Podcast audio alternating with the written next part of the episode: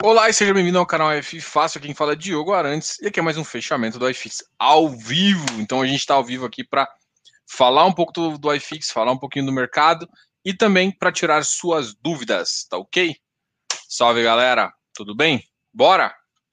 Bom, não tem como não começar também a falar uh, do Ibovespa hoje, que teve uma baixa de 0,5%, chegando agora a 115,882. E é interessante porque hoje foi um dos dias que eu acho que, eu tive mais dúvida na bolsa. Assim, não é um dia onde tem um fato relevante e de repente os compradores somem e, e depois voltam. Não, foi um dia onde ele ele ficava positivo e ficava negativo. Então, assim, a gente tem uh, muito, muitos efeitos ainda da bolsa que a gente está sendo, que a gente precisa considerar. Hoje eu fiz um, um post até, não é nem para não foi para criticar governo nem nada. A, a, intenção minha foi o seguinte: gente, acontecendo o auxílio, o que, que, vocês acham? Porque na verdade quem vai definir o auxílio vai ser o Congresso, né? O Congresso junto com, com as propostas apresentadas pelo Executivo e isso que, que aprova ou não.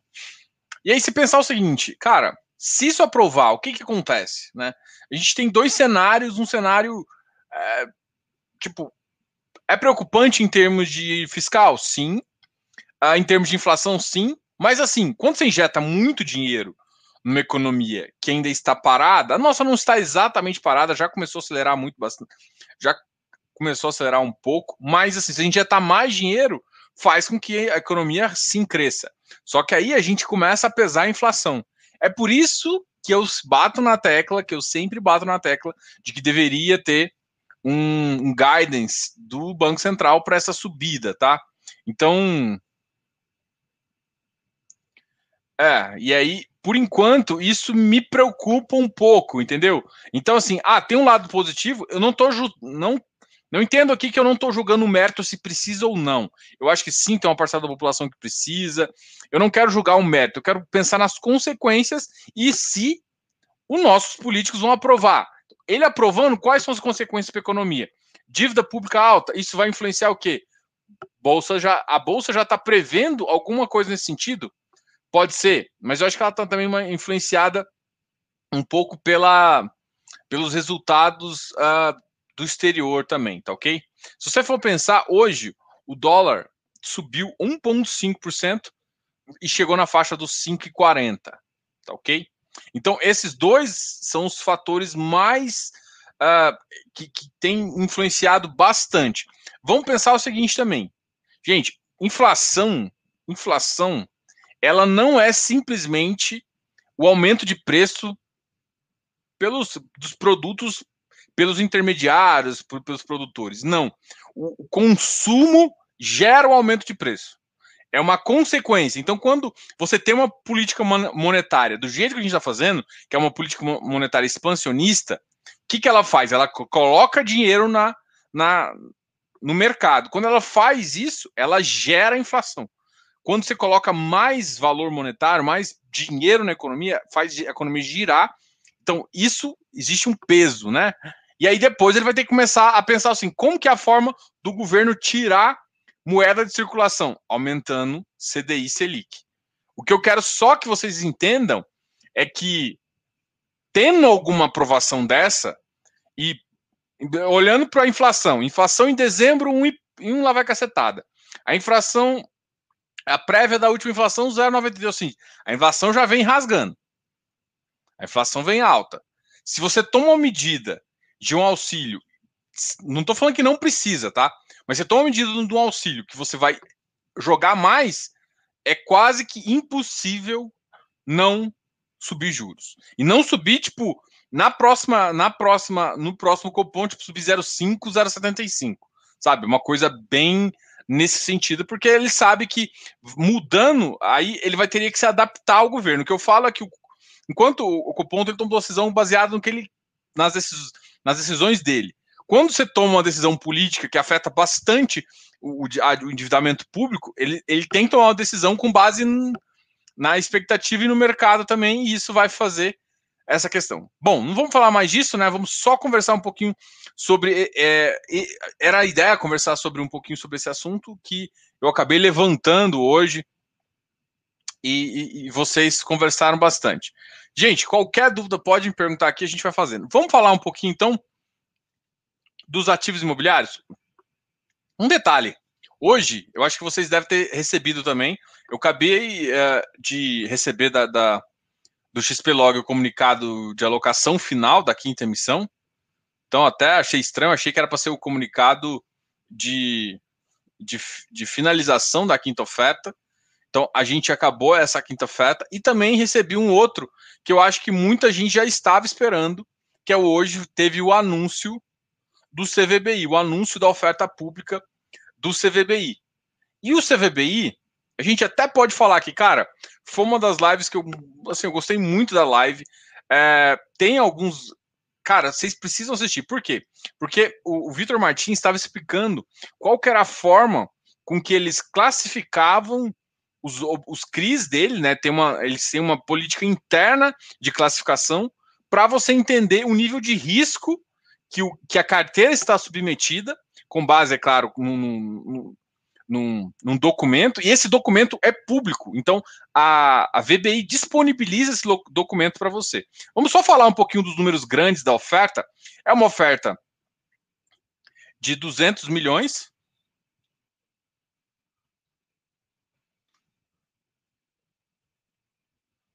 Hoje o fundo está 107,99. Vamos ver o, o, valor patrimonial do fundo é 352 milhões, ou seja, uma oferta de mais ou menos 50 e poucos por cento, tá? Então, a gente vê quanto que teve de direito da oferta. Aqui saiu já o direito da oferta 0,57 41. Então, 57,41% é o direito da, da oferta. Uh, período, período de exercício de preferência no dia 3 de fevereiro a 18, então vai ser uma oferta que já vai começar. Vamos ver se vai ter negociação, direito de preferência, ambiente, montante mínimo a 30 milhões, a quantidade da oferta, né, como eu falei, 202 milhões. A, a oferta vai custar 103,70. Então, assim, hoje o secundário já deu uma puxada para baixo. Uh, o ativo está custando 107, se eu não me engano. Deixa eu só confirmar aqui. Isso, 107,99 o fechamento de hoje. Então, quem teve, quem fechou. Hoje foi a data com, tá? Isso já estava no, no, no, fato relevante de ontem, que na data do anúncio seria a data com. Então, hoje é a data base. Quem está dormindo com o ativo agora uh, é que vai ter o direito. Vamos só continuar aqui, então. Essa é a quarta emissão do fundo. Uh, direito de preferência, a gente já falou, preço da emissão, tal, tal, tal, taxa de substituição, aplicação mínima,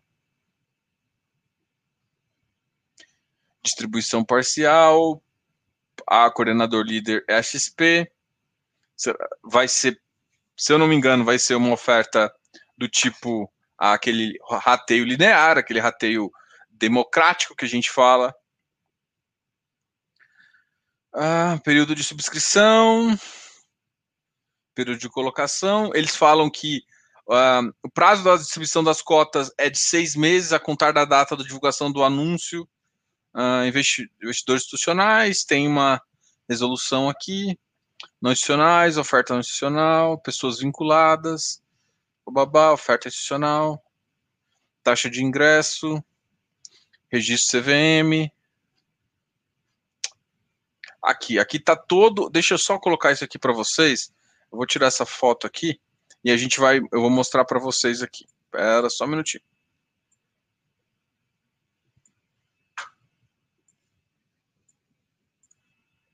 Aqui.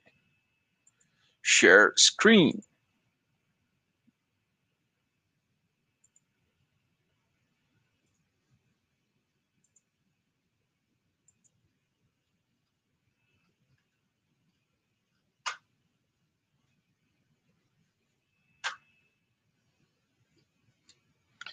Não sei se vocês estão conseguindo enxergar aí.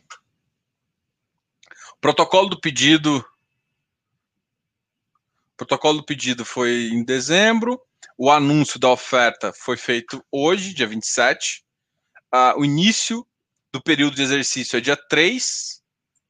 Dia 3 é quarta-feira que vem. Ou seja, quarta-feira que vem começa. Início do período da subscrição fora direito. Ou seja, concomitante com direito, vai rolar a oferta pública. Encerramento da negociação da oferta, isso é muito importante porque essa oferta vai ter o seu direito negociável. A gente pode estimar aí um preço depois, qualquer coisa. Tem que pensar no spread aí. Hoje o spread está em torno, pensando em 104 para 107. 107, 108, está mais ou menos 4 reais. Um, um a dois reais deve ser o direito, caso vocês pensem, é um, uma coisa aí. Uh, encerramento do, da negociação vai ser dia 17, encerramento do, do direito do criador de 18. Então, divulgação do encerramento, encerramento do período de subscrição, data da locação, então, então aqui já tem as datas. Então vai ser uma oferta, encerramento da, da oferta também, que vai até o, vai, uma oferta vai ser bem rápida, que vai ter o período direto de subscrição e também a gente vai ter o período falando aí dela. Uma das coisas que, na, cara, eu sugiro muito que se vocês estão pensando em entrar nesse papel, acho que alguém até me pediu uma análise desse, desse ativo. Eu devo fazer agora no final de semana, aproveitar o final de semana e vou fazer sim uma análise. Mas eu queria, assim, de, de preferência, que vocês vissem o vídeo. Vou até pegar o vídeo aqui para vocês. Uh, que aí do vídeo vocês conseguem pegar o link do documento e entender um pouquinho mais uh, essa visão que a CVBI tem. E aí, nada mais, nada menos que escutar o próprio gestor conversando sobre o fundo, vocês não acham? Então, deixa eu pegar aqui a entrevista com o gestor, que foi com o Vitor Martins, e mostrar para vocês. E, e, assim, o que eu quero que vocês.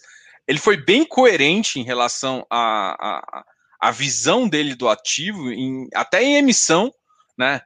A gente, naquele momento que a gente fez a entrevista dele, tinha, muita, tinha muitos gestores que optaram por fazer é, emissões abaixo do valor patrimonial.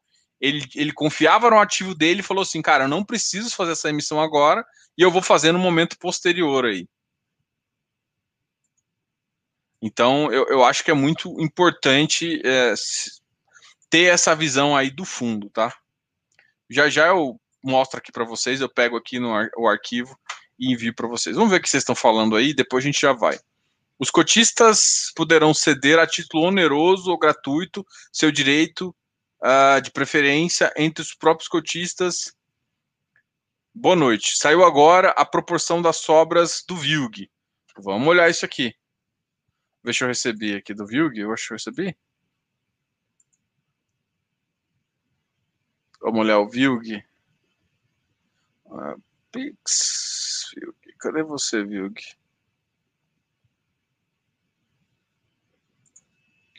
Vamos ver aqui.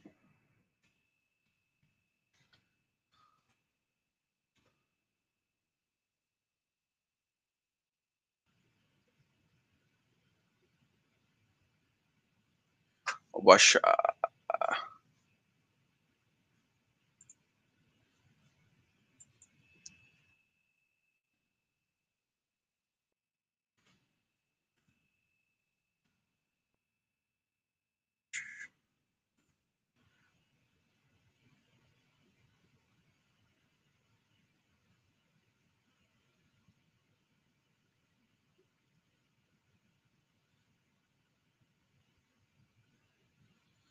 Eu queria saber por que a China cresceu seu PIB há anos e nas próximas décadas.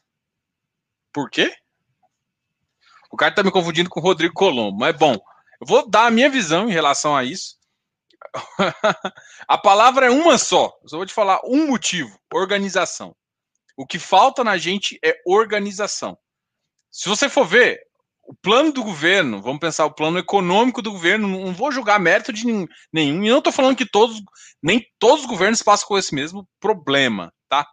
Mas a grande questão é a seguinte, cara, a gente não consegue ser organizado o suficiente. A gente é um país que passou por um impeachment em 2014, já estão falando em impeachment de novo. Assim, não estou querendo defender nada, não quero de defender ninguém. Estou falando o seguinte: a gente não é organizado o suficiente de respeitar a própria decisão democrática das pessoas. Então, um país que não se respeita é, é isso. Então, assim, a gente não é organizado o suficiente. Se olhar, não precisa nem ir muito longe. Não sei se vocês viram na aula de geografia, geopolítica. Cara, os países asiáticos na década de 80 não era nada. Eles se organizaram e são potências hoje. Cara, a China, ela tinha tudo para ser se organizou. Ah, lá tem corrupção? Lá tem, mas tem organização. Tendo organização e uma estrutura que, de fato, é ruim, porque ela é, ela é mais restrita que uma democrática, mas o cara fala assim: segue aqui que a gente vai chegar lá e os caras vão chegar, entendeu? Então, assim, é, eu vi algumas coisas quando eu fui na China que me preocupavam um pouco. Que, por exemplo, cara, eu via muita construção, muita construção. Eu fiquei lá numa cidade quase mais de um mês. E aí, cara, eu via muita construção, mas muita. Mas eu não via gente. Ou seja, não tinha gente com poder aquisitivo para comprar. Então tinha muita coisa, mas aí depois os caras falavam que era uma preparação é, para o futuro, entendeu? Então, assim, é um país que pensa muito no futuro, que pensa muito, tem problemas como o nosso, mas assim, cara, os caras são organizados, tá? Eu vou, vou, vou parar por aqui até para não falar muita besteira, mas se você vê a nossa desorganização, para mim é o que é o nosso tiro no nosso pé, entendeu? Qual que é o nosso problema? Desorganização. A gente não consegue ser coerente com a gente. A nossa democracia ela não favorece o crescimento do jeito que a gente fez. Uh, é, é, é esse o problema. A gente tem várias democracias onde, a, onde os políticos pensam na população. A nossa democracia não é assim, ela favorece tudo de ruim. Ela favorece, é, ela privilegia poucas pessoas, é, grupo, poucos grupos econômicos são privilegiados no país. Para você crescer, você tem que se associar. Então é uma, é uma coisa muito complicada. Então vamos, vamos parar por aqui, porque senão a gente vai virar uma aula de. Vai ficar geopolítica e não fundos imobiliários. Deixa eu só pegar o, o Deva. Acho que Deva anunciou, será? O fim da oferta? Deixa eu ver aqui. Tô procurando do Vilg, tá? Porque alguém me falou aqui do Vilg. Eu tô tentando achar aqui do Vilg porque eu não achei no meu e-mail, não. Eles devem mandar mais tarde. IBFF, fundo da Bre, a gente entrevistou ele semana passada. CVBI eu já apontei aqui, CVBI, CVBI. Tá o prospecto definitivo aqui, foi o anúncio que eu conversei com vocês. XPlog. Ah, VILG, outros comunicados não re relevantes. É esse aqui que eu queria, que meu amigo uh, comentou comigo. Uh, tal, tal.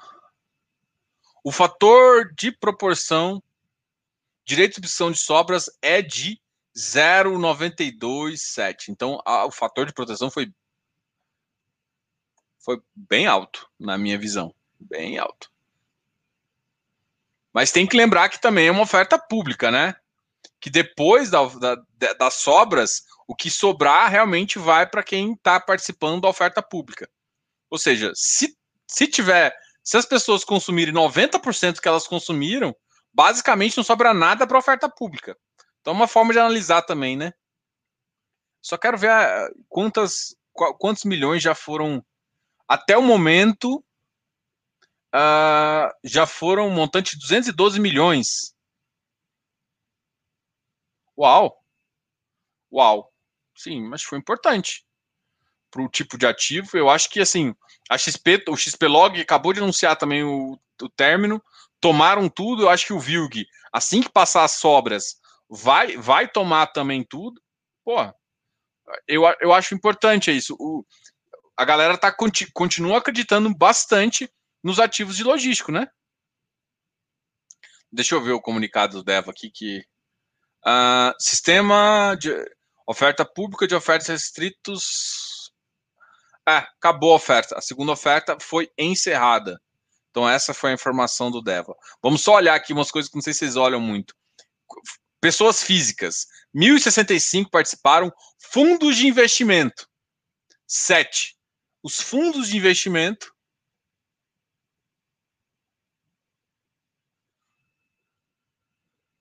tomaram mais da metade da oferta. Enquanto as pessoas físicas tomaram aproximadamente é, 9, 9, 978 mil uh, cotas, que dá mais ou menos 97 milhões, os outros uh, 102 milhões foram tomados por fundos de investimento, que é provavelmente os fundos parceiros. Então, assim, foi uma oferta que ficou muito com fundos de investimento. E aí um outro, um outro tomador foi demais pessoas jurídicas que ficou com mais ou menos 36, 3 milhões? 36 mil. Isso. Não, 3 milhões, foi pouco. A maior parte ficou com, por incrível que pareça, teve sete investidores, fundos de investimento, com basicamente 102 milhões, 102,4. E em pessoas físicas foram uh, ah, 1.065 com 97,8 milhões. Mas sim, as pessoas físicas tomaram também, mas eu estou falando que o fundo ainda é grande parte ainda tomado por investidores, uh, por fundos de investimento. O que, que isso impacta? Impacta, impacta é, que o fundo está dando vazão de liquidez e que a, parte, a maior parte das decisões vão ser tomadas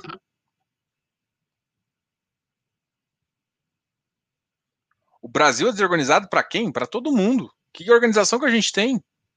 Que plano político, que plano organizacional, econômico que a gente consegue manter? A gente consegue nem dizer é, fazer uma reforma administrativa, fazer mal passa, consegue passar uma reforma uh, de previdência?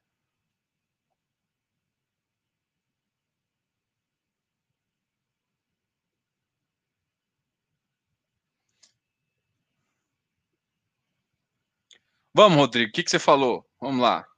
Um FI de papel consegue trocar de indexador facilmente, tipo o MXRF? Eu te respondi ontem. Não, não consegue trocar de indexador. Não consegue. Assim, depende do que você está falando de trocar de indexador. É isso que você tem que tomar cuidado. O papel consegue trocar de indexador. Como assim, Dir? Primeiro, você tem que lembrar que o papel compra um CRI. Para você pegar o CRI, é, o tomador é, tem que concordar, assim, você tem decisões que você pode fazer, mas não é tão fácil você simplesmente falar assim, não, eu quero trocar CDI por Selic. Tipo, o, o tomador tem que estar tá querendo, achar mais interessante. Então, assim, o que normalmente acontece num FI? A troca de indexador é porque tem uma parte de amortização e as novas operações aí eles tomam no, no, num outro indexador que é mais interessante para o FII. Então, assim, você faz o que, que você faz de troca? Não é troca. É você pega parte da amortização e coloca no novo, e você pega um montante que você às vezes faz uma emissão e faz isso, que foi o caso do MXRF, e, e, e vai fazendo. Então, assim, o MXRF foi um que fez isso baseado na oferta. Ele teve uma oferta e alocou grande parte da oferta, foi uma oferta grande, para fazer isso. Então, depende do tamanho da oferta. Uh, um FI consegue trocar facilmente? Não facilmente. Ele precisou de uma oferta ou de tempo. Você precisa de duas coisas. Ou você, você pega uma oferta, você está com 100 milhões faz uma oferta de 100 milhões e aloca tudo em IPCA, ou faz isso. Agora, os gestores, a maioria dos fundos de CRI que a gente conhece, não são fundos só passivos, né? São fundos de gestão ativa. Ou seja, o gestor toma a decisão de indexador e de Uh, e de, uh, além de indexador, ele também toma a decisão de quando comprar, do que comprar de papel e de, da escolha da operação. Ele escolhe tudo. O que você tem que entender numa operação de crédito é que assim, não é só é, o tomador, ele tem uma opinião, cara. É ele que, tipo assim, é ele que define às vezes, tipo, não é você que empresta o dinheiro. Você fala assim, beleza, eu quero emprestar, eu prefiro IPCA, às vezes tem como você escolher, sim. Não vou falar que não, por exemplo, Teve muito, teve um CRAS tempo atrás, ou um CRI também, que teve a opção. O cara fez uma, quis fazer uma leva em CDI e fazer uma leva em PCA. Então ele já predeterminou essas duas. Então, sim, aí você escolhe uma ou outra, mas algumas operações o cara fala assim: olha, a minha operação é assim e o lastro que eu tenho é indexado a IPCA. Então, é, preferencialmente, ele prefere, como lastro é indexado a IPCA, que a dívida também seja atrelada ao mesmo índice que ele tem o lastro dele, né? Então, isso fica. Então, em algumas horas, o cara fala assim: não, mesmo que meu lastro seja em GPM, eu prefiro inflação e IPCA porque muda menos. O IGPM, isso vai até com um artigo que o nosso queridíssimo Ivan fez. O IGPM virou bandido, virou bandido. Bandido para o tomador, né? Então, assim, se você falar para um tomador que você vai tomar um IGPM mais X, o cara vai falar não. Porque hoje o GPM a 24, o cara pega 24 mais alguma coisa, o cara, pode, o cara teve que pagar o ano passado uma taxa de juros às vezes de 30%. Um IGPM mais, mais 12, por exemplo, GPM mais 10. Então, a taxa de juros importa sim, não é fácil de mexer, e, o, e assim, o CRI ele faz um acordo entre o investidor e o tomador. Então, assim, às vezes o tomador bate o pé e fala assim: quero que faça em tal para eu pegar esse dinheiro também, porque é interessante para o investidor botar o dinheiro, às vezes falta operação. Então tem várias considerações aí para você falar. Então, assim, não é simplesmente um FI troca de indexador. Pô, peraí. O, o MXRF trocou de indexador depois de fazer uma oferta gigante. E é mais fácil, tá? Então, vamos lá. E o MXRF não é uma boa referência, não.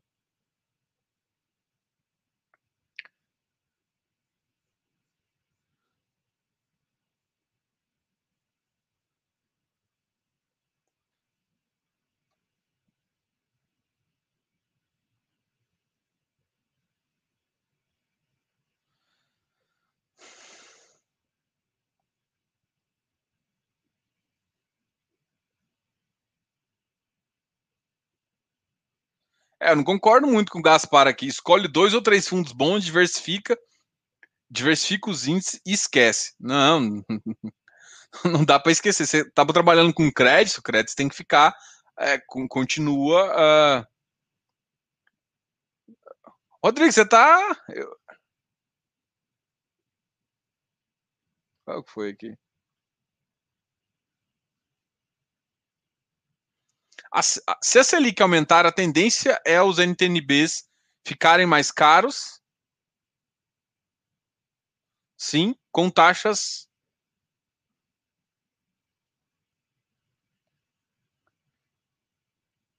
Não, na verdade é o contrário, né? Se a Selic. O que acontece é a expectativa de juros, né? Não é bem os NTBs ficarem mais caros. Porque se eles ficarem mais caros, eles estão valorizando, né? Na verdade, é o contrário. O preço. Porque é o seguinte: a Selic aumenta, você espera uma taxa de juros maior para o seu IPCA. Então, o que acontece é a curva da NTNB abrir. Ou seja, em vez de uma, de uma taxa de juros expectada de 2,5%, 3% para, sei lá, 6, 10 anos, você vai esperar uma taxa de juros maior, porque o prêmio de risco fica maior. Então, com isso, a taxa sobe e o preço cai. Então, normalmente acontece é que quando a Selic abre, como a, a IPCA faz a mesma coisa. Você tem que abrir as taxas, você tem que pagar mais taxas para a pessoa sair. Porque senão você pensa o seguinte: é, o que, que você prefere? Uma Selic de, sei lá, 4, 5% ou IPCA mais 2? E aí você pensa que, que IPCA pode ser 3. Pô, fica muito espremido. Então, o que acontece normalmente é abrir essa taxa. Quando a gente diz abrir a taxa, ela sai de um padrão de 3 para 4. No que a, a, taxa sobe, o que acontece, na verdade, é que o preço da NTNB de fato cai, né? E é, é, e é essa a situação que você tem que pensar. Então, na verdade, o que acontece é, é, é isso, tá? Vamos falar aqui dos ativos para a gente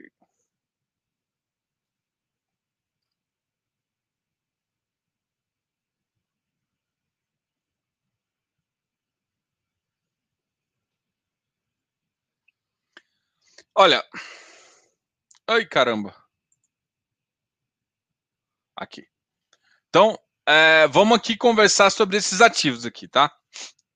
Então, hoje, qual foi o ativo que mais caiu? O XPE. O XPE hoje, na mínima, bateu 91,15. Uh, ah, o XPE é um ativo de infraestrutura. Inclusive, o gestor vai vir aqui conversar com a gente daqui a mais ou menos um mês. Amanhã tem uma live super especial com o pessoal da RB Capital a gente vai falar sobre o RRCI 11, tá? Vou falar com o Bruno. E aqui, então, o que que acontece? O XPIE a 91,40 teve uma queda, a gente até estava discutindo algumas coisas a, aqui no, no, grupo Close Friends sobre o XPIE, se é, se é interessante, não é? é? Nessa taxa, ele está mais ou menos Uh, ele está mais ou menos em IPCA mais 7,8, se eu não me engano, no preço aqui. Te, teve um sinistro em um dos, dos seus uh, dos seus investimentos, mas é segurado, mas isso vai tá impactando um pouquinho na geração. A geração expectada versus a entrega está um pouco menor. Isso normalmente tem uma penalização contratual e tudo mais. O Kizu caiu um pouquinho, caiu uh, ah, 105. Tem que lembrar que um fundo passivo ele tem que valer a soma de todos os ativos que ele tem. O que, que seria o justo para um fundo passivo? Justo, justo. Seria a soma de todos os ativos dele, ponderados lá, já tudo mais, mais caixa, uh, dividido, que é dividido não, menos a taxa de gestão. Ou seja, é, vamos supor que o VP dele é 95. Ele teria que valer 95 menos mais ou menos 1%, que daria 94. É isso que eu estou querendo falar, entendeu? Mas o VP dele é um pouquinho maior, tá? Então, a precificação de um passivo, ela tem que ser abaixo. É, é natural. Diogo, por que, que ela tem que ser abaixo? Porque ela tem que ser abaixo. Porque você tem. Se você comprar toda a carteira dela e aí você, tem, você cobra uma taxa de administração, ou seja, você pega parte do ganho seu e você está pagando a gestora para fazer os movimentos do próprio do próprio ativo, tá? Então isso é uma coisa muito interessante se comentar. Então é, é, é, é... o que, que eu quero falar, gente? Para entender o Kizu, você tem que ficar olhando isso no 30. Né? Só que se, se você olhar o Kizu, tá um pouco diferente, tá com uma gestão um pouco diferente uh, em termos de proporção, até porque o, o Kizu tem alguns ativos lá que que são mais complicadinhos para fazer. Bom, HC, HC, nossa, quase que não sai. O HSAF, o HSI Ativos Financeiros, também teve uma queda de 1,39, o XPMOL caiu 1,30, o VIG-GT também, que é outro FIPE, caiu 1,06, então vários ativos aí começaram a sofrer um pouquinho é, com essa, com, com, com uma baixa aí. O Iridium caiu para 136, foi um ativo que também recentemente passou por um. Olha, na máxima do dia ele bateu 139. Então, é um ativo que realmente sofreu já muito. É um ativo que faz muita flipagem, tem um volume muito grande. Vamos ver o volume dele? Deixa eu até ver o volume. Eu quero até ver o volume do XPE. Porque hoje foi um dia atípico. O XPE hoje. Não, o volume foi baixo do XPE, gente. Então, assim, eu, eu, tava, eu tava achando que fosse um volume alto é porque eu acho que tá com book vazio. Estranho, será que. Porque eles têm um, uh, market makers, né? Eu acho estranho, porque quando o, o book ficou vazio o tempo. É estranho, estranho, porque foi, foi 473 negócios. Vamos lá, olha só.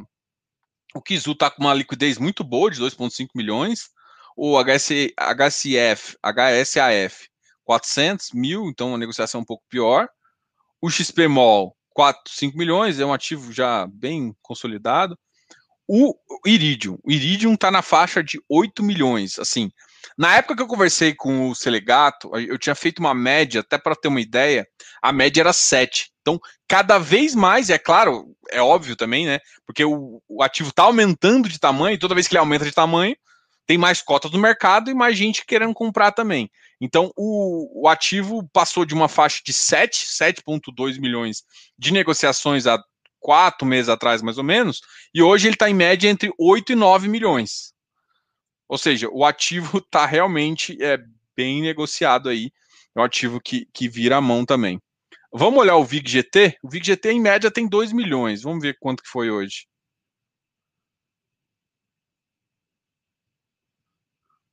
2,69 milhões, uma boa média também. HGPO caiu também. HGPO é o Prime Office da.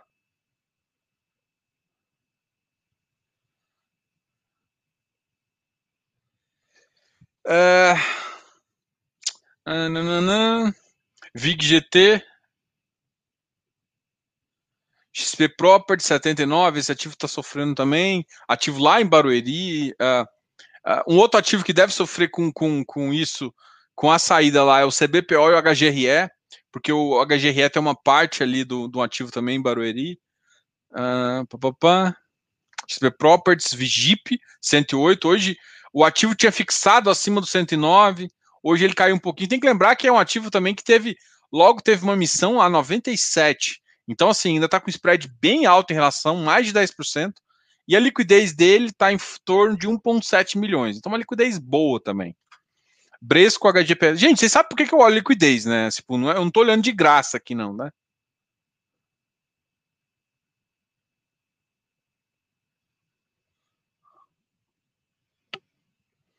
Ah, então tá, GGRC, HGBS, VIF. VIF é um ativo que também está sendo bem, bem castigado. Os FOFs, os FOFs estão sendo muito castigados pelo mercado, tá? Então, assim, Diogo, é oportunidade, não é? Aí, aí eu, eu faço uma análise assim, vamos pensar numa análise criteriosa. Cara, parte do seu fundo tá pagando um time de gestão. Então, assim, vale a pena para carrego? Vale, mas tem que tomar cuidado, porque se o desempenho ficar abaixo da média, você está consumindo muito mais, né? você está perdendo muito mais. Né? Se ele ficar na média, já é preocupante, porque se ele fica na média, ou seja, um, um FOF realmente, é, é, por mais que ele pode pensar em carrego, ter uma coisa, é muito complicado você pegar um FOF sem que você não pense no ganho de capital, tá, gente? É, é bem complicado isso. É, ou seja, ele não precisa nem ser só ganho de capital, mas desempenho. O desempenho dele tem que ser positivo. Porque se ele não tiver um desempenho positivo, ele vai acabar tirando todo o seu valor, entendeu? Então até o carrego dele é complicado.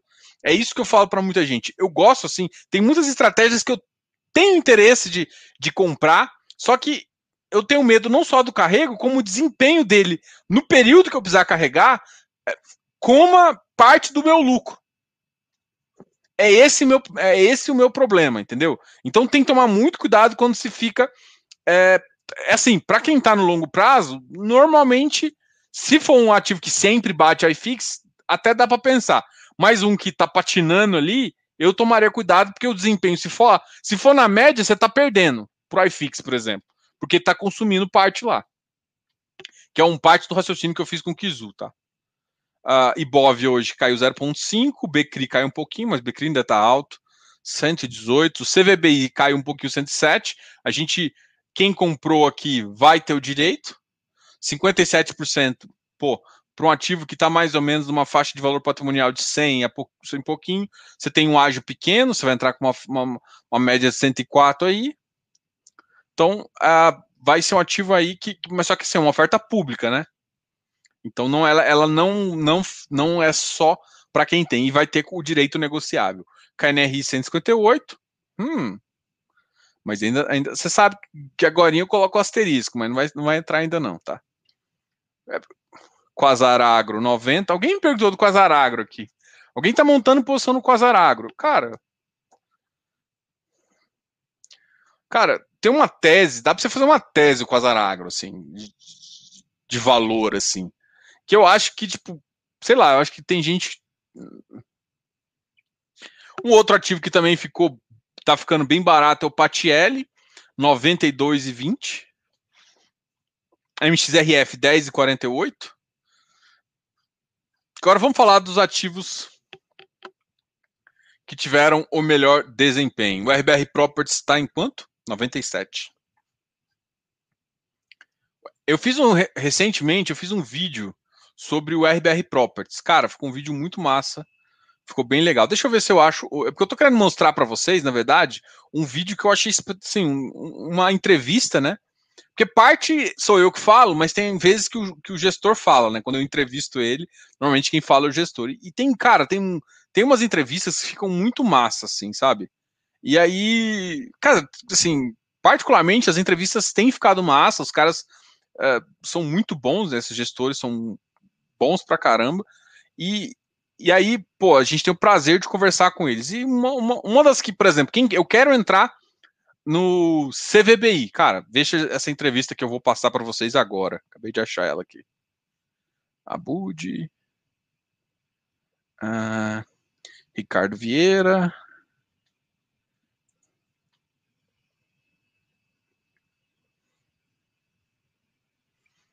Ricardo Vieira, Vitor Martins.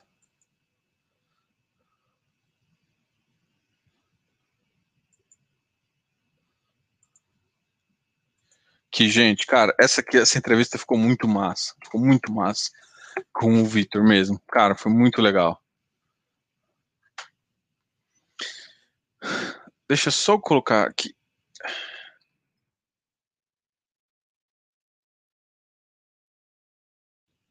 RBIR subiu um pouquinho, mas é um ativo de desenvolvimento, com baixíssima negociação, hoje negociou quase nada.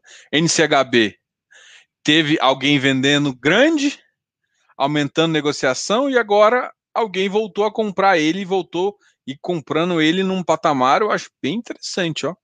O número de negociação do NHCAB foi 400 mil. É um ativo que normalmente não negocia tanto. Então, o nível de negociação dele tá bom. É importante para o ativo aumentar de tamanho e aumentar de liquidez, até para você poder sair do ativo mais facilmente, caso queira. RVBI 95. MiFi 117. MiFi tinha sofrido algumas baixas e agora voltaram a ficar animado com ele. Para quem, por exemplo, comprou o ativo na faixa de 104, dá, dá um, um bom ganhozinho aí. Um ganho de, inclusive, de acima de, 15, de 13%. Muito bom. REC-R 108,70 vai passar por emissão.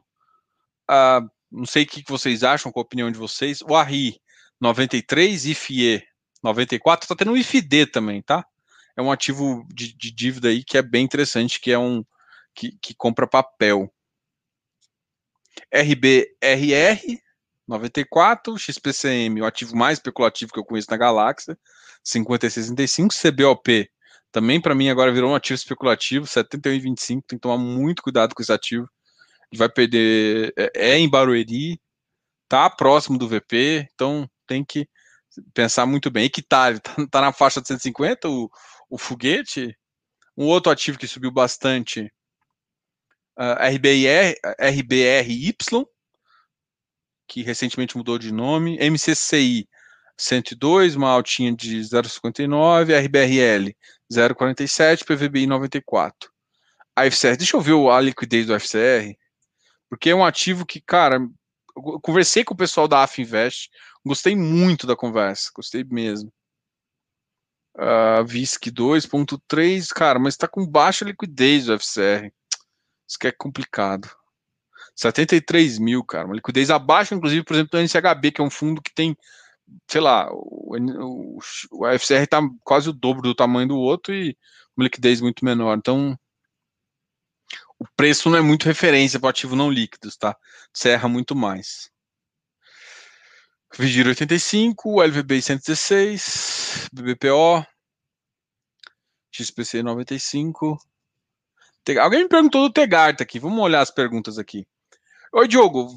Você viu que o Tegar ficou com 30% de toda a renda do fundo em 2020, 25 milhões de 81 milhões? Mandei e-mail e confirmaram. Vou colocar aqui.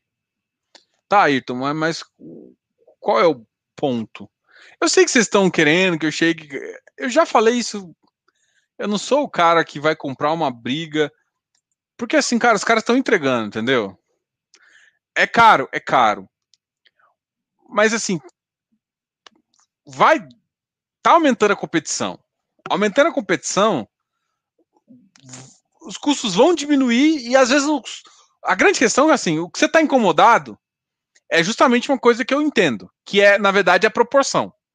Mas eu te falo que, assim, 30%, para mim, na minha concepção, é o máximo. O máximo. O máximo que eu acho que, quando começa com 40% e tem fundo imobiliário com 40%, eu não compro. O Tegar está no limite. Então, se ele sair desse limite, o que eu vou fazer? Eu vou vender, eu não vou reclamar com.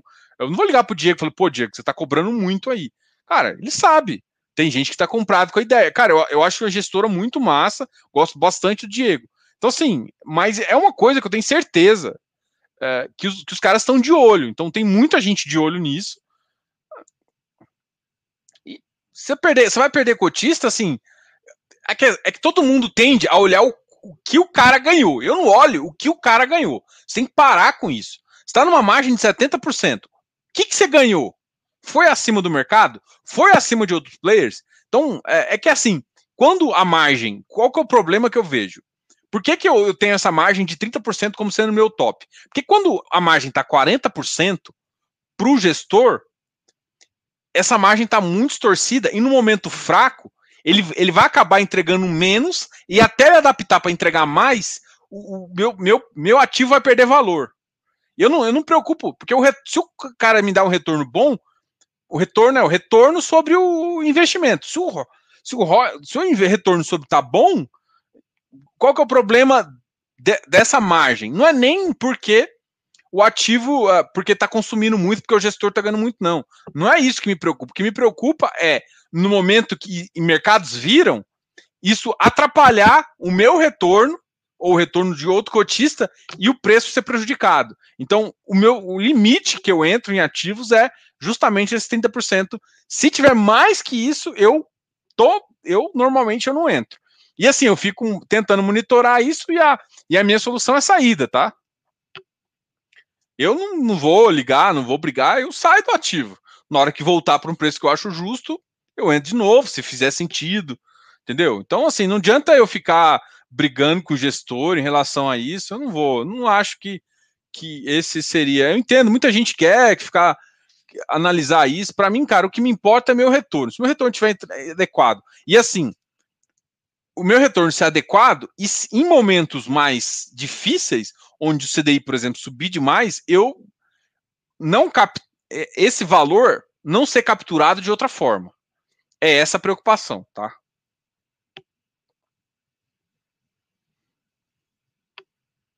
Oi, Diogão. Conforme. Nanana.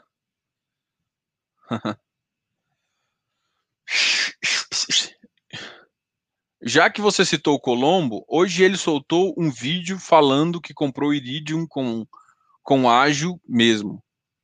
Realmente está difícil de entrar no Iridium sem pagar caro, é a vida. Cara, eu já conversei isso com vocês também. Eu já falei, eu falei, cara, muita gente, eu assim, eu não acho certo pagar ágil, não acho, falo para todo mundo. Mas eu falo para todo mundo assim, cara, eu quero um jogo. Vem um cliente assim, eu sou consultor de valores imobiliários, né? Sou consultor. Então, um cara quer montar, Diogo, eu quero montar uma posição Iridium. O que, que eu faço? Eu falo assim, quanto você quer montar uma posição? Ah, Diogo, eu quero ter 200 mil reais lá. Ok. O que, que a gente vai fazer? Vamos comprar X cotas agora. Qualquer preço. Buf.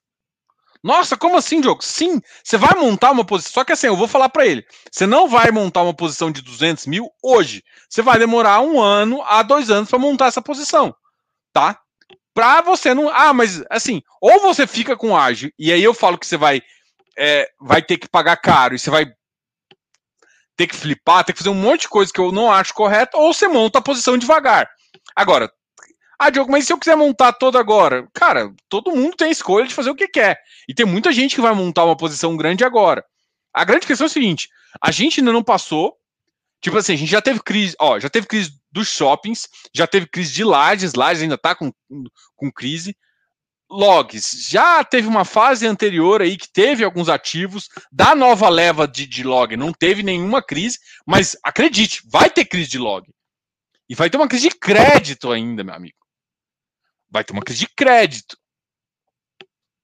E aí, tá preparado? E aí, normalmente, os ativos caem 10, 15%, às vezes assim, acima do PL da própria do próprio CRI que eles estão com problema. É, entendeu? Então, assim, você vai montar uma posição numa, no ágil caro, quando der um problema, e, e, e é natural que em crédito, em um momento ou outro, o cara, um dos empreendimentos, sofra algum problema de, de caixa que você tem que fazer algumas sessões. E aí, se não der as sessões, leva para default e aí acontece.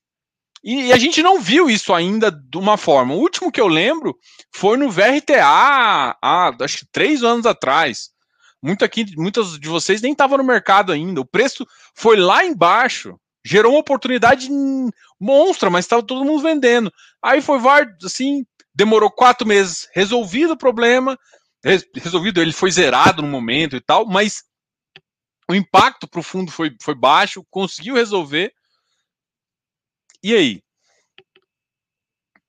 É essa a realidade que eu quero que vocês entendam também. Então, é, vale a pena comprar com ágil? Cara, é uma decisão. Assim, a minha, a minha resposta é a seguinte: tem que entrar no VP e sair no VP. Aí eu tenho uns máximos para você não pagar. Porque quando você paga ágil, o que você está, na verdade, é antecipando rendimento para o seu, uh, seu coleguinha, né? Você comprou de um coleguinha, o seu coleguinha está ganhando muito e ele está antecipando. Só que ele está antecipando pagando juros, né?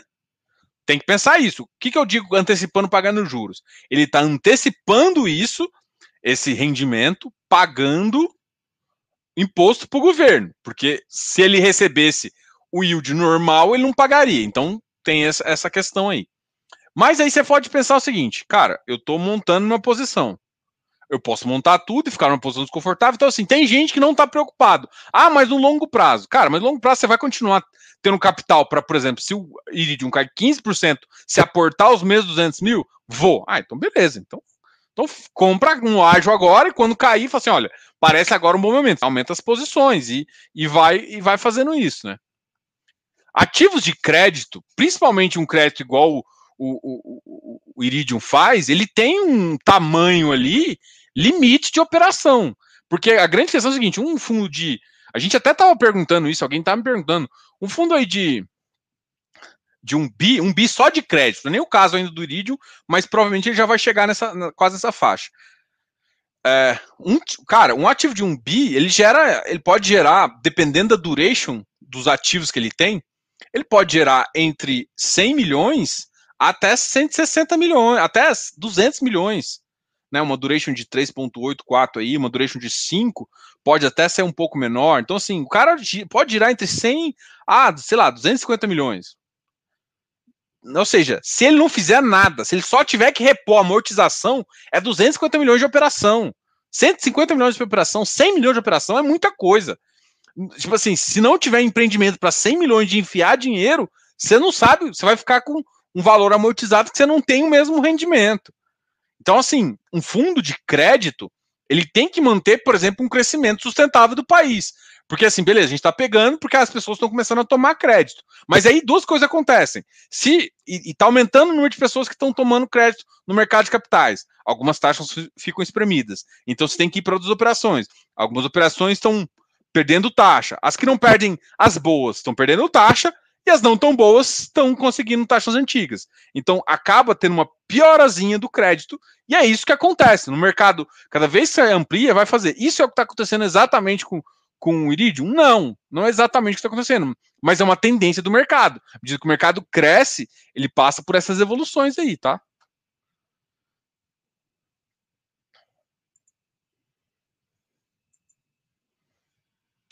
Ah, blá, blá, blá. Diogo, boa noite. Bruno Te Tequerrara. Como funciona o montante adicional? Tem algum limite?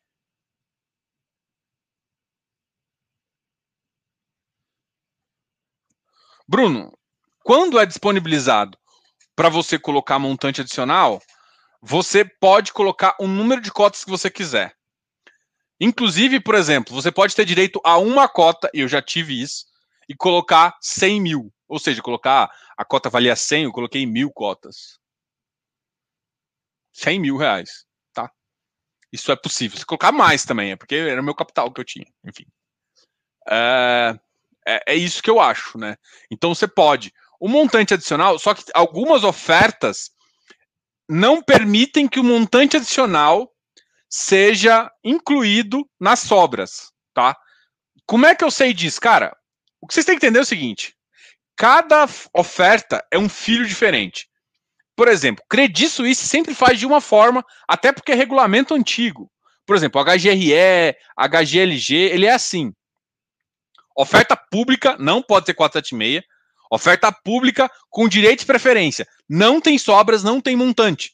Pode até ter montante na oferta, mas não tem montante para o cotista tomar, tá ok? Então é isso que funciona. Então vai para o direito, o cara tomou, sei lá, 15% da oferta, tomou 15%. O resto vai para o resto das pessoas. Se tiver sobre oferta, o cara pode exercer o direito de montante, mas aí já é pública, não é mais para os cotistas. E aí tem uns não, tem a oferta direito, tem sobras e nas sobras o cara pode colocar montante. O montante pode ou não ter. Depende da oferta também. E aí, quando é montante, montante, você coloca o número que você quiser. E aí tem dois tipos de montante ainda. Tem o um montante direto, onde você coloca o seu valor e é rateado pelo seu valor, e tem um montante baseado em quanto você consumiu da oferta. Ou seja, se você é um cara grande, ou seja, você tem mais. Se você consumiu 50, você vai ter direito a mais. Se você consumiu duas e quer pedir 100 mil, o cara que, que quer duas, consumiu 60 e pediu, sei lá, os mesmos 10 mil, ele vai ter direito a mais. Porque a oferta é proporcional ao que você já participou. Cara, tem várias regras. Cada uma das emissões é uma regra específica que você vai ter que ler. Mas, normalmente, quando você dá direito ao montante adicional para o cotistas de sobra, ele coloca o um número que quiser. Pode colocar, tipo, um milhão. A única coisa que é o seguinte, Aí depende da sua corretora. Se a sua corretora, por exemplo, a XP, ela utiliza o método de garantia. Tem corretoras que não trabalham com garantia, mesmo as garantias da B3, né? Como é que ela trabalha? Cash. Então você botou lá que você vai quer um milhão, você tem que ter um milhão lá. É, é o, é isso é, é cada corretora pode fazer do jeito que ela quiser nesse ponto. Porque, na verdade, o que ela está se ela não tá, ela tem que se garantir. É isso que ela tem que é isso que ela está fazendo. Ela está garantindo a existência dela, tá? Então, isso é permitido, e, porque na verdade você tem que ter a garantia. Então é basicamente isso que pode acontecer. Então não tem limite, tem algum limite? Não. Você pode colocar o número que você quiser. O limite normalmente está na sua própria corretora, que tem uma garantia. Porque você às vezes está com duas cotas. Você tem, você não tem posição nenhuma na corretora. Por exemplo, a XP. A XP utiliza parte da sua do, do capital que você tem lá como garantia. É, isso é uma vantagem da XP. Eu tô falando isso porque eu conheço mais lá, tá? Pode ter outras que estão trabalhando assim, eu, eu, trabalho com umas outras, tipo a Easy também. A Easy não, a Easy ela pede cash é, a maior parte das vezes, ela cobra antes, assim que dá um, um time, ela corta antes. Então tem, tem umas coisas que ela faz isso antes, né? Então o que, que eu quero te dizer? Que dependendo da corretora, por exemplo, você não pode colocar o número que você quiser, porque você não tem capital o suficiente na corretora e você não. E porque assim, uma coisa é porque. Como é que você vai garantir para a corretora que você coloca. Você tem uma posição lá de 5 mil. E aí você pede um milhão. Como é que você vai garantir para a corretora que se der um milhão, você vai ter esse um milhão para executar? Entendeu? Então tem que tomar cuidado que, tipo, em teoria, você pode colocar o número que você quiser. A maioria das corretoras estão bloqueando isso, estão te pedindo garantia antes de você usar montante, porque muita gente quebrou fazendo essa. Eh, brincando de montante adicional, tá? Essas coisas só acontecem porque a gente brincou errado, né? Porque, ah, por exemplo, um Iridium, você, você bota um milhão, você pega. Você bota, acho que eu botei 100 mil, cara. 100 mil. De 100 mil reais. O Iridium deu 4, 3 mil. Então, assim, mas assim, as corretoras não olham só pro. Ah, não, mas eu só precisava de 3 mil. Não, não. Elas olham porque você pediu de um montante todo, tá? Entendeu? Nossa, até fiquei sem voz. Peraí, deixa eu beber água.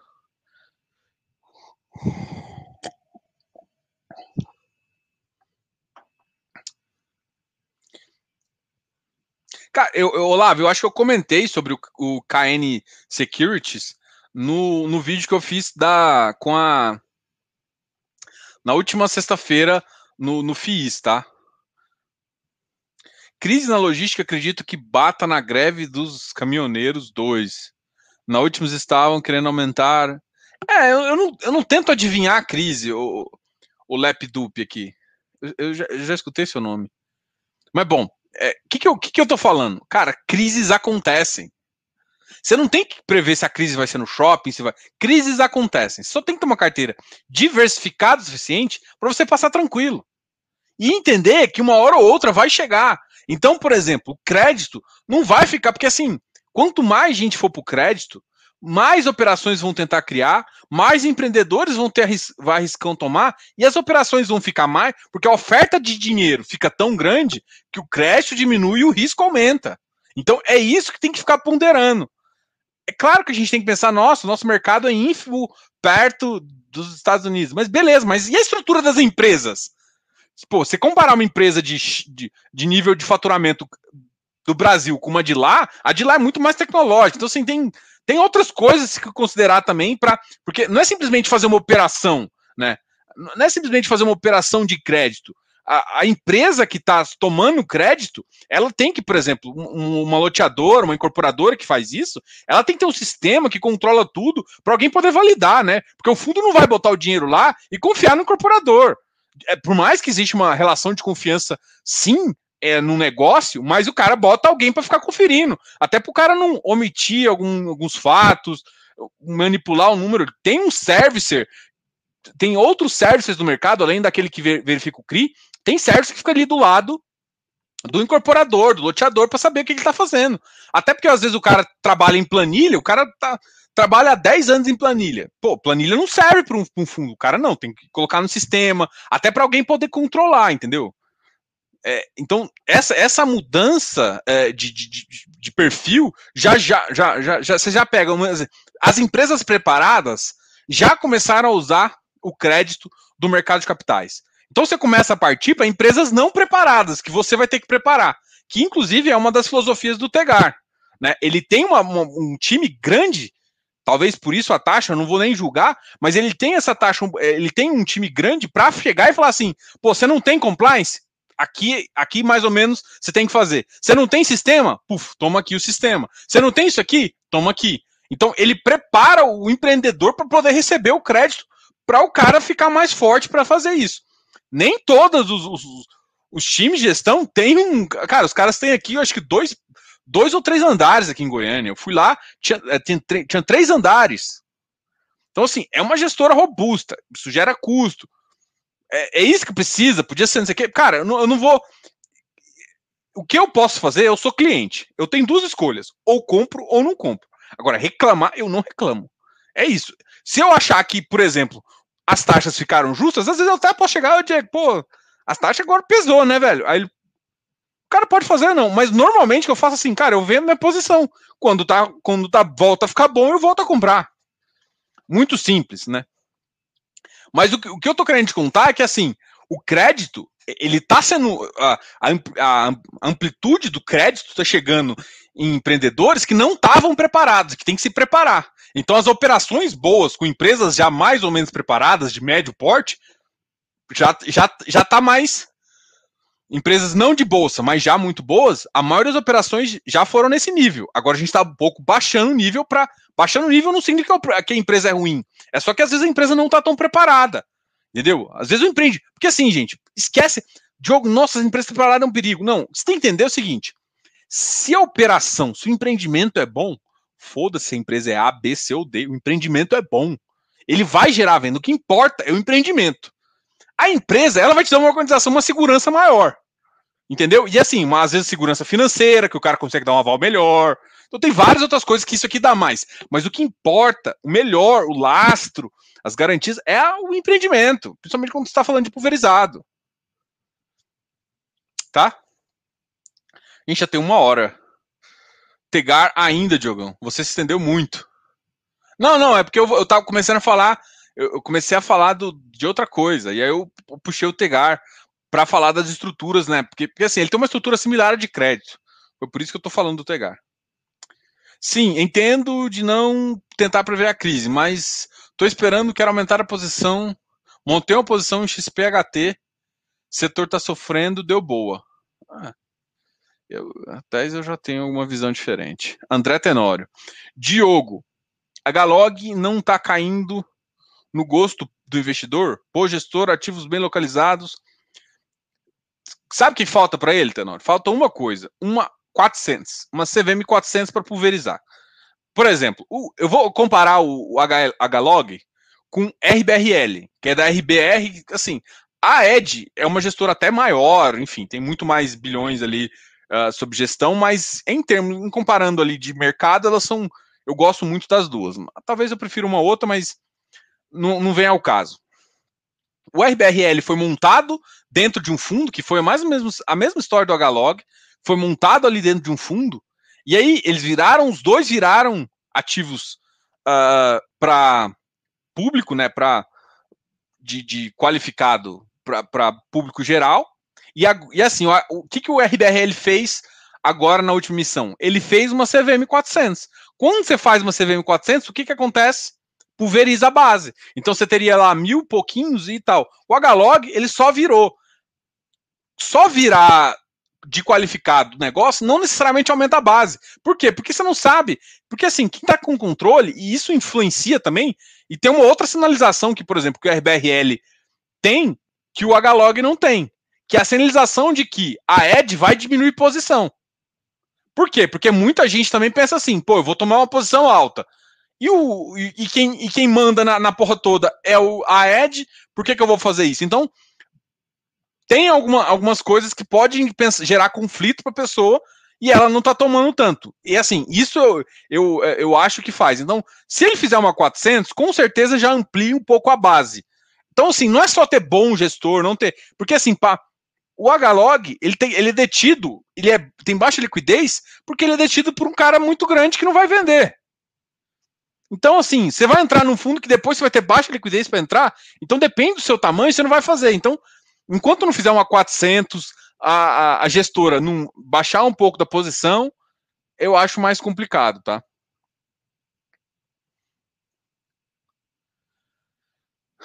Uh, fala da VILG, subscrição 118, valor atual, tal, tal, tal, o que esperar deste fundo. Rogério, tem um vídeo aqui do VILG, dá uma olhada lá. Uh, boa noite. Riscos do Terrax. Risco de crédito. Risco de crédito, aí assim, como garantia, ele tem a terra. A terra não está valoriz... não tá no mesmo valor, então não tem liquidez da terra. Cara, eu fiz uma conversa com o Paulo do, do gestor do Terrax, é, que eu gostei bastante, cara. Eu até chamei ele pro canal, tem até que a gente marcar a data exata, bater o um martelo, que data ele vai vir aqui. Mas eu tive uma conversa muito interessante. Ele, ele, devo, ele, ele, eu discuti basicamente as minhas dúvidas em relação a em relação à garantia e tudo mais, que foi em relação a isso. E público-alvo dessas, dessas operações de crédito que eles estão fazendo. Então, assim, é um, é, um, é, um ativo, é um ativo que tem um risco de crédito, do tomador e por colateral ele tem a garantia e a garantia da terra. Então, as terras hoje estão sendo valorizadas, porque é um mercado que está sendo valorizado. Então, você tem uma garantia boa, mas numa liquidez média. Algumas regiões, e as regiões que eles mais estão trabalhando, tem uma liquidez de terra um pouco melhor, mas não no tamanho uh, geral.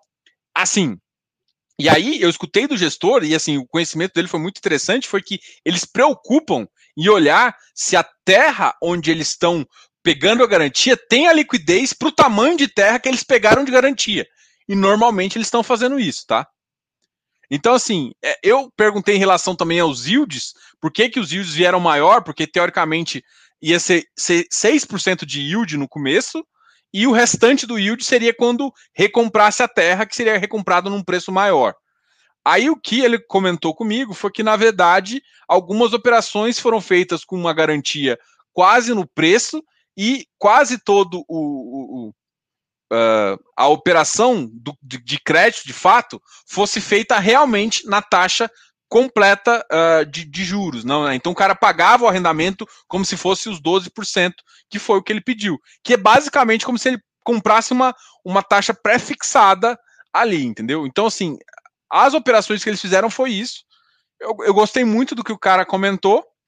É, não estou falando que dá entrada no ativo, não dá, não, não tem risco ativo, tem um risco grande, mas é um, é um setor que, que, que que está crescendo bastante, e a visão deles é, é uma visão interessante. Né? É um fundo que eu comecei a, a entrar no meu radar, é, até para poder precificar. Eu confesso que eu ainda estou com algumas dúvidas, mas aí não é relação a eles, né? É relação ao meu modelo de precificação que ainda que eu ainda tenho que adaptar algumas coisas, principalmente tratando ele como crédito e como um crédito prefixado. Aí eu tenho que fazer algumas premissas lá e a, o valor que eu achei eu não acreditei, aí eu tenho que. Eu estou validando as minhas premissas, tá? Thales perguntando do ser. Cara, um dos ativos que eu falo mais, assim, eu gosto muito do ser, velho. Eu sei que é, é, um dos mais criticados aí nos grupos de, de, fundos imobiliários, mas assim, cara, eu sou um cara clássico. Eu sou um cara clássico. Eu gosto de ativo. Eu não, num caso com, com, com, assim, eu gosto de algumas gestoras, eu acho muito bom, a Pátria para mim é uma boa gestora, gosto de várias gestoras, mas, cara, o ativo é bom, velho, o ativo é bom, ativo é bom e tem dinheiro, tem caixa, cara, para mim, assim, ah, mas tá saindo um inquilino, mano, é um como contrato, alguém botou na cabeça do iniciante, isso me dá uma raiva, que você tem que ficar olhando para contrato, contrato, você pode olhar se tiver com ágio enorme, não tá com ágio, compra ativo, Entendeu? É muito simples isso. Eu olho o ativo. Ah, quando está com ágio, você olha o contrato? Sim, eu olho mais para eu fazer uma precificação de fluxo de caixa mais certo, para ver se eu posso pagar ou não. Mas é só isso. Eu só, eu só quero, quero te falar o seguinte: eu só olho o ágio de fato, olho o contrato de fato, se eu quero, se eu sei que eu vou pagar um ágio, eu quero saber se compensa em relação ao ativo. Mas normalmente eu olho o, o ativo careca, sem pensar nos contratos dele. Isso me deixa muito tranquilo. O que acha de RMG? Cara, eu acho perigoso, cara. Eu, eu gostei muito da estratégia inicial do Rect. Gostei, tá? Na época de 2019, eu achei top. Por quê? Porque para mim não ia passar por essa crise que passou e era um setor que, por exemplo, São Paulo já estava baixando vacância, né? São Paulo já e para mim ia expandir para Barueri, então eles iam ocupar mais ocupar mais a região lá, ia bombar. Deu crise. O setor vai voltar só daqui a dois anos. Tem RMG, ao cabo tendo um risco. E é, o problema do risco é o seguinte: se o risco for precificado correto, não tem problema. Mas, por exemplo, eu olho o RECT e eu vejo que, que o risco dos RMG não está precificado correto. Então, o meu, o meu problema do ativo com RMG não é, de fato, o ativo com RMG, é sim a precificação. Então, assim, o que, que eu penso? Eu tenho um ativo bom, tem RMG? Foda-se, eu vou entrar. Um ativo ruim com RMG, putz, eu penso demais, duas vezes. Porque, assim, eu não entro ativo ruim também, né? Mas é um ativo médio ali que pode gerar mais problemática. Então, sim, eu esse cara eu não evito. Agora, um ativo bom que tem RMG, eu não vou. Não é. O RMG não, o RMG não vai me afastar de entrar no ativo. O RMG é simplesmente uma ferramenta que é, que é para garantir. Então, por exemplo, faz muito sentido, às vezes, você pegar final de obra de algumas coisas e botar RMG ali. Para quê? Você vai ter um final de obra, tem um início de, de ativo, colocando o ativo para dentro, e pode fazer, mas o ativo é bom, localização boa. Pô, pode acabar RMG, gerar um impactozinho no caixa e você não tá a colocação que você devia. Mas, cara, isso é tipo, mais seis meses estava. Então, eu não tenho medo de RMG em alguns ativos melhores. Em ativos piores, eu tenho, porque ele, ele flerta com, com uma renda fixa e o, e, o, e o normalmente investidor não tem tanto conhecimento do que o ativo pode gerar de fato, do tempo de alocação do ativo de ocupação e gera problema de valor, entendeu? Então, é essa, esse descasamento que eu acho, porque os caras não sabem avaliar.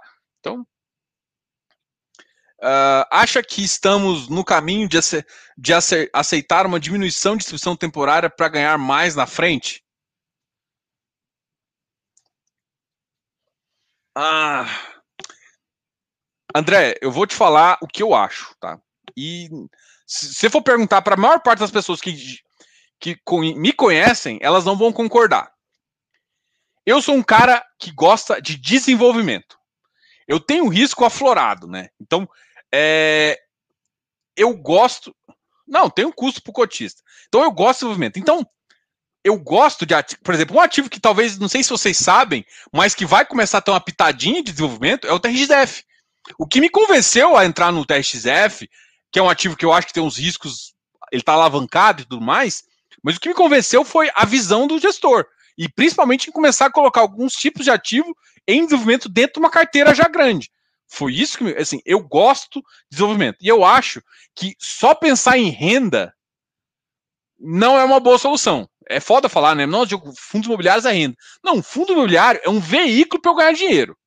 Tem renda, tem crédito e tem desenvolvimento, tá? Então, assim, eu gosto de pensar assim: vamos lá. Quanto o incorporador ganha de TIR? O cara entra com dinheiro aqui, entra com 4 milhões. O cara sai com 8,5 milhões há 7 anos. É isso que eu quero. E aí depois, beleza, eu não vendi, eu sei que o preço está 8,5 se eu quiser sair, mas aí eu posso transformar esse ativo em renda. E aí com, me dá numa TIR boa também, se quiser eu posso vender mais caro ainda lá na frente. Então eu tenho uma saída ou não. Então eu gosto de pegar todo o complexo. Então eu posso pegar uma, uma residência, por exemplo, construir ela e depois botar para alugar ou posso, posso vender. Então eu, eu gosto dessa flexibilidade do, dos mercados para fazer isso. Entendeu? Então, o que eu quero é, é, é, que os. Assim, ah, as pessoas. Agora, essa, essa é a pergunta do que eu gosto, né? Diogo, você acha que os fundos imobiliários, as pessoas estão preparadas para isso? Não, não estão. Um fundo que eu acho. Eu não gosto de falar aqui, porque senão vocês vão acabar comprando. Mas tem um fundo que eu acho espetacular, assim. Tem uma estratégia massa, bababá, bababá. Tem prazo determinado, então você tem que saber a hora de entrar. E aí você pensa assim, o fundo, ele não paga nada de yield. Ele é basicamente desenvolvimento mesmo, puro o, o, o roots mesmo, o raiz. Você entra no investimento, e só vai sair daqui a, a 4, 5 anos. E a TIR, cara, é bizarro, assim. É o que eu falei, entrar com 200 pau aqui e sair com 300 mil, 300 não, entrar com 200 e sair com 450, 500. É isso, é isso. Né, em 5, 6 anos. É, é, todo mundo está preparado para isso? Não. E, assim, tanto é que, se você for olhar, a maioria desses ativos, eles são precificados errados, a galera quer comprar no final, onde está amortizando muito, onde já tem toda a TIR, ganha para quem entrou no começo, ou seja, ninguém tem paciência para ficar no ativo quando ele está em, não é em baixa, mas quando ele está desenvolvendo o ativo, onde você tem que fazer o aporte, e para o negócio, todo mundo entra no final errado, pagando ágil sem precisar, sem entender o que está pagando, mas na, lá, ou seja, desvaloriza no momento errado e valoriza no momento errado. Então, a coisa mais absurda que eu vejo.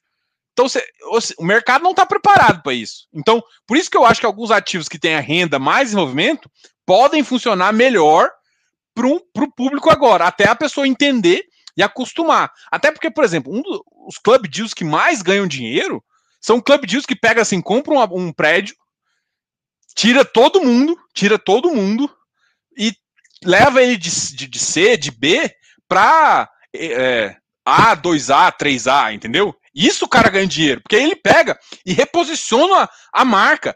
Ele pega uma localização boa, que é mais ou menos o que o TEP está fazendo. Só que o TEP não está tirando todo mundo. Ele está fazendo isso de forma lenta e, assim, para um fundo imobiliário, o TEP faz mais sentido. Mas, às vezes, tem club deals que fazem isso rápido. O cara pega, dois, três anos, puf, comprou o prédio, tirou todo mundo e faz e faz a reforma que for preciso, entendeu? Então, putz, para mim faz muito sentido, tá, gente? Gente, já deu uma hora e lá vai cacetada. Tem uma hora e dezesseis. Pessoal, encara o FI mais como fase de usufruto. É, a grande questão é o seguinte, cara, vou, vou fazer, vou falar o que tem na minha cabeça. Você tá com 50, 60 anos, eu entendo você não querer desenvolvimento. Eu entendo. Faz sentido? Não faz, porque você pode ter uma parcela menor e você, você, cara, o cara com 50 anos, se ele for pensar em 15 anos, dá para ele entrar em dois ativos de desenvolvimento e dobrar a capital, triplicar a capital, coisa que ele não vai conseguir na renda, na renda. Então faz sentido para um cara de 50? Faz. Para um cara de 60? Pô, pode fazer, mas menos. Ah, mas é, é, você vai arriscando. Cara, com potencial pequeno, não. Agora, cara, o, o cara que tá novo e tá só pensando em renda, cara, para mim não faz sentido, desculpa. E assim, aí todo mundo descobriu que crédito é bom. Cara, mas atrás do crédito tem desenvolvimento. Desenvolvimento é melhor ainda, entendeu? É onde você tem mais risco, mas onde você ganha mais. O débito, tipo, só faz sentido ter um débito de 12%, um cara tomar um, um, um empreendedor só vai tomar um IGPM mais 12 se ele vai ganhar 25. É, é isso que eu quero te falar. Então faz sentido eu estar do lado do empreendedor para ganhar os 25 junto com ele. Entendeu? É, é, é isso, tipo, e para quem é jovem, pô, pra quem é jovem faz mais sentido ainda. Você tá ali do lado do cara. É que todo mundo quer, não, só quero renda, renda. Tudo bem, gente, renda passiva é massa, é legal. Cara, mas você é jovem, cara, vai empreender, empreender. Só que você pode empreender no mercado imobiliário. Como é que você empreende? Vai para um desenvolvimento puro, sem pensar em renda, pensar em o cara botar o dinheiro aqui e daqui 4, 5 anos você pegar. Dá para você empreender de dá, nossa, dá para você empreender, empreender de várias formas. Entendeu? Então é, é isso que, eu, que falta. Então o cara tá jovem e ficar só em renda, eu acho assim, desperdício total, velho. Ah, eu tô com 40, cara, você tá novo ainda também, então sim. Mas tem perfil de risco, né? Eu estou falando assim, eu quero. O que eu tô estimulando aqui é ampliar a sua cabeça. Porque às vezes a gente fica com as mesmas visões, ai, nossa, sempre, sempre é bonitinho, sempre é legal, é, renda passiva, renda... cara, esquece, às vezes tem, tem como você entrar no desenvolvimento dentro de fundo imobiliário, cara, é um, tem FIPS também, cara, tem várias coisas, vários ativos financeiros aí que, porra, que dão um baita de, um, de uma sacada na sua carteira putz, metade das pessoas não olham, acabou de aprender de fundo imobiliário e só acha que tem renda, cara, é muito bom, velho, eu adoro esse ativo, entendeu? Falei demais. Falei demais. Tô até perdi a voz aqui. Gente, falou.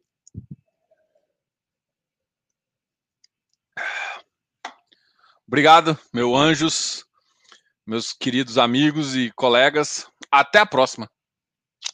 Boa noite aí para todos. Falou! Ah, deixa eu só falar uma coisa. Se inscreva aqui no canal, dá um like nesse vídeo. Não se esqueça de olhar os vídeos. Eu fiz um vídeo muito legal sobre o VILG 11, que está em emissão. Sobre o RBR Properties também, um vídeo muito legal. A gente tem um programa muito legal onde eu falo. Sabe esses partes desses insights? Você sabe que eu não falo preço, não falo qual ativo. Aqui eu normalmente eu dou uma ideia geral. Você quer saber os ativos que eu estou pensando? O que, que realmente é uma operação e uma TIR com número X? Cara, entra no Close Friends. O Close Friends é isso. Tudo que eu falei aqui, só que falando assim, a operação é assim, assim, assim que eu penso. É isso que é o Close Friends, tá? Muita gente quer perguntar o que é o Close Friends, Close Friends é isso. Além disso, você pode sempre me contratar como uma consultoria para analisar a sua carteira e para também te ajudar a chegar em outros patamares, uh, não só de fundos imobiliários, mas como uma carteira global, tá ok? Então, essa é a minha ideia. Eu, e assim, como consultor, eu trabalho direto para o cliente, não tenho vínculo com nenhuma corretora, nenhuma gestora. E eu é assim, o meu objetivo é ter contato com todas para conversar e entender o que é melhor para o seu perfil, beleza? Esse é o meu objetivo aqui e eu posso te ajudar sempre. A gente tem um canal de Instagram também que responde várias perguntas, mas fica aqui e a gente vai conversando. Grande abraço, Diogo, canal.